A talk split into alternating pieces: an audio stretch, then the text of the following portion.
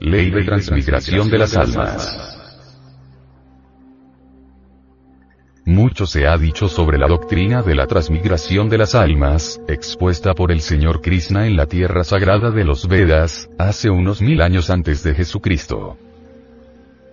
El gnosticismo ha dicho con entera claridad, y ha repetido hasta la saciedad, que a cada alma se le asignan 108 existencias para su autorrealización íntima.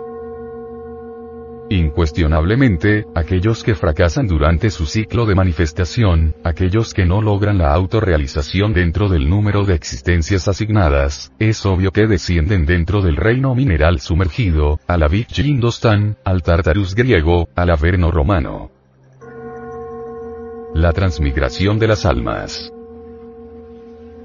Resulta palmario y evidente que la involución dentro de las entrañas del planeta en que vivimos, es terriblemente dolorosa. Recapitular procesos animalescos, vegetaloides y mineraloides en vía francamente degenerativa, no es ciertamente muy agradable. Afirma también el gnosticismo que después de la muerte segunda, la esencia, eso que tenemos de alma, reasciende evolutivamente desde el reino mineral hasta el animal intelectual, equivocadamente llamado hombre, pasando por las etapas vegetal y animal.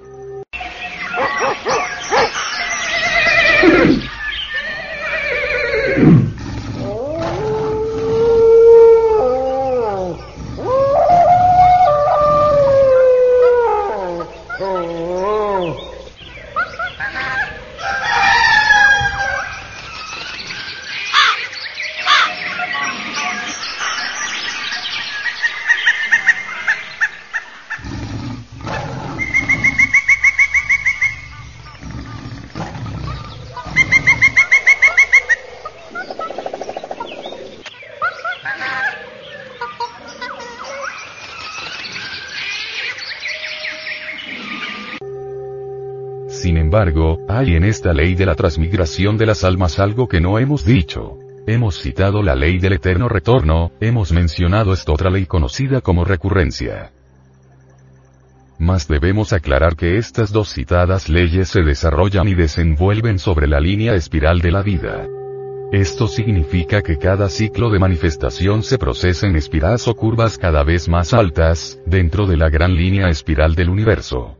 Como quiera que esto también suele ser un poco abstracto, nos vemos en la necesidad de aclarar mejor, a fin de que se pueda comprender profundamente la enseñanza. Al escaparse la esencia después de la muerte segunda, al resurgir, al salir nuevamente a la luz del sol, obviamente transformada en gnomo, elemental mineral, habrá de reiniciar un nuevo proceso evolutivo, pero dentro de una octava superior. Esto significa que tal criatura elemental mineral, se hallará indudablemente dentro del reino mineral con un estado de conciencia superior al que tenía cuando iniciaba evolución similar en el anterior ciclo de manifestación.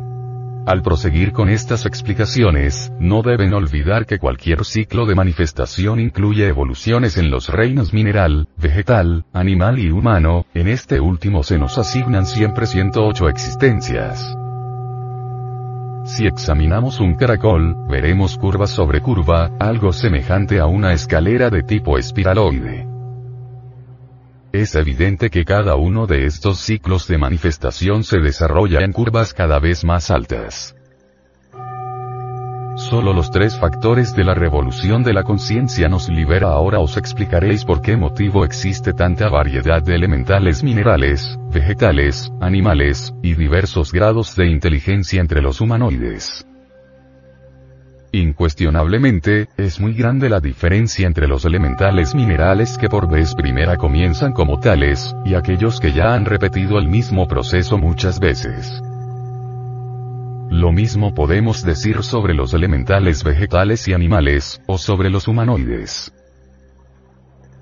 Como quiera que los ciclos de manifestación son siempre 3000, el último de estos realmente se encuentra en una octava muy alta. Aquellas esencias que dentro de las 3000 vueltas de la rueda no lograron la maestría, se absorben en su chispa virginal para sumergirse definitivamente entre el seno del espíritu universal de vida. Es notorio, palmario y evidente, que durante los ciclos de manifestación cósmica, hemos de pasar por todas las experiencias prácticas de la vida. Indubitablemente, cualquier esencia que haya pasado por los 3.000 ciclos de manifestación ha experimentado también 3.000 veces los horrores del abismo, y por ende, ha mejorado y adquirido autoconciencia. Así pues, tales esencias tienen de hecho, pleno derecho a la felicidad divina. Desafortunadamente, no gozarán de la maestría. No la adquirieron y por ello no la tienen. No a todas las mónadas divinas o chispas virginales les interesa la maestría. Ostensiblemente, no son las chispas virginales o mónadas divinas las que sufren, sino la esencia, la emanación de las citadas chispas, lo que de alma tenemos cada uno de nosotros. Los dolores pasados por toda esencia ciertamente vienen a ser bien recompensados, porque a cambio de tanto sufrimiento se adquiere autoconciencia y felicidad sin límites. Maestría es diferente. Nadie podría lograr el adeptado sin los tres factores de la revolución de la conciencia, expresados claramente por nuestro Señor el Cristo. El que quiera venir en pos de mí, niéguese a sí mismo, tome su cruz y sígame. Negarse a sí mismo significa disolución del yo.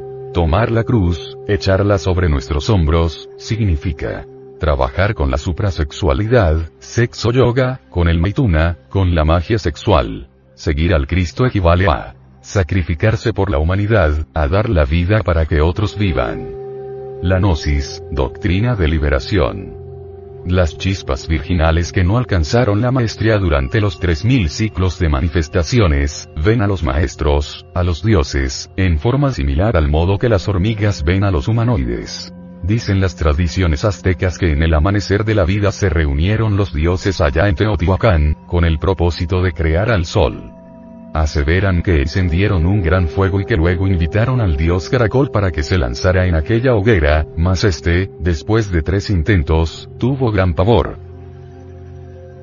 Los cantos sagrados aseveran, solemnemente, que el dios purulento, lleno de gran valor, se lanzó al fuego.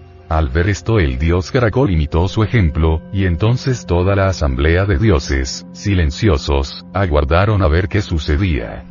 Cuentan las leyendas que dentro del fuego vivo, brotó otra vez formado el purulento, convertido en el sol que hoy en día nos ilumina. Minutos después, en aquella hoguera resurgió el dios Caracol convertido en la luna que en la noche nos ilumina. Esto significa que si queremos transformarnos en dioses, en maestros, debemos imitar al purulento, incinerar el ego, el yo, mediante el fuego sexual. Solo mediante el fuego muere el purulento, el mí mismo, el sí mismo. Solo mediante el fuego podemos convertirnos en dioses solares terriblemente divinos. Desafortunadamente, no a todas las chispas virginales les interesa la maestría. La mayor parte, las millones de criaturas que viven sobre la faz de la Tierra, prefieren el sendero del caracol, el camino lunar. Es bueno entender que la conciencia sufre tanto en los procesos evolutivos como en los involutivos, y que por lo tanto, a base de tantos esfuerzos y sacrificios va despertando progresivamente. Millones de humanoides tienen la conciencia profundamente dormida, pero al entrar en el abismo, después de las 108 existencias de cualquier ciclo de manifestación, despiertan inevitablemente en el mal y para el mal.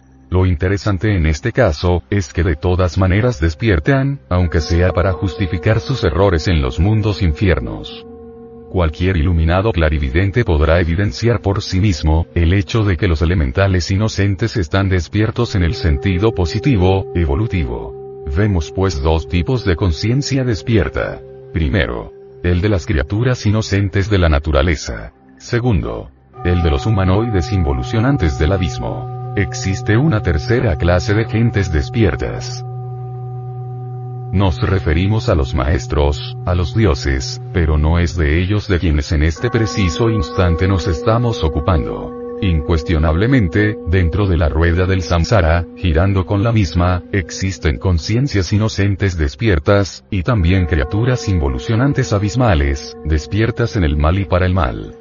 Ahora, cualquiera puede preguntar, siendo la esencia buena por qué viene a sufrir a este mundo, la esencia en sí misma está más allá del bien y del mal. Es absolutamente inocente, pura y sana. Sufre la esencia cuando queda enfrascada entre el ego, más disuelto este, la esencia deja de sufrir. Apolo vence a Pitón, el cundartiguador o fuerza siniestra esclavizante. Entonces, se dice que somos hijos de Dios y que Dios es perfecto. Entonces, ¿por qué envía a sus hijos a sufrir? Ha llegado la hora de saber que todos nosotros somos hijos del diablo. Por favor, no se asuste. El gran maestro, Jesús de Nazaret, dijo, Porque si fueseis hijos de Dios, las obras de Dios haríais. Es necesario hacernos hijos de Dios, y esto solamente es posible con los tres factores de la revolución de la conciencia. Hijo de Dios es todo aquel que llega a la resurrección. Reflexionad pues en estas palabras y no presumáis de santos ni de virtuosos. Dios no nos manda a sufrir nunca. Los sufrimientos nos los hemos creado nosotros mismos con nuestros propios errores, y a través de sucesivos nacimientos. Cuando la chispa inmortal resucite en nosotros, cuando nos convirtamos en hijos de Dios, entonces todo será diferente. Por esos días habremos vencido al diablo. Ha llegado el instante en que nos resolvamos entrar por el camino solar, muy distinto por cierto al sendero lunar. A todos los millones o trillones de chispas virginales les llega en instante preciso la hora crítica en que tienen que definirse por el camino solar o por el caracol lunar. Cuando alguien deliberadamente escoge la senda del filo de la navaja, la suerte está echada. Después de ese momento ya no hay remedio. Aquellos que alcanzan la maestría y que después quieren volverse atrás para meterse por el sendero lunar, tendrán que pasar por eternidades espantosas en los mundos infiernos, hasta conseguir, después de muchos billones o trillones de años, la aniquilación de los cuerpos existenciales superiores del ser y la destrucción del ego animal. Esto significa que a mayor grado de conciencia, mayor grado de responsabilidad.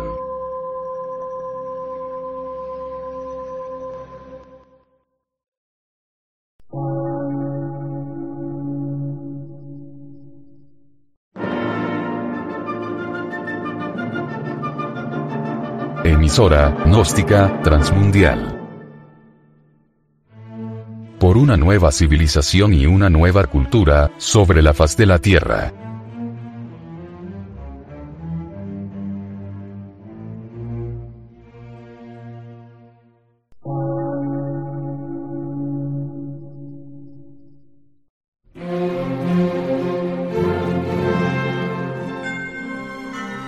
De radiodifusión.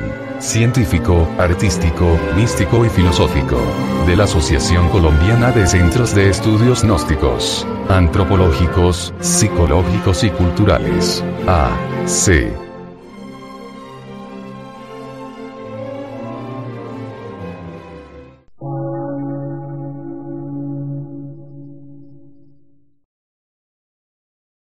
Lectura en movimiento. Difusión sin fronteras.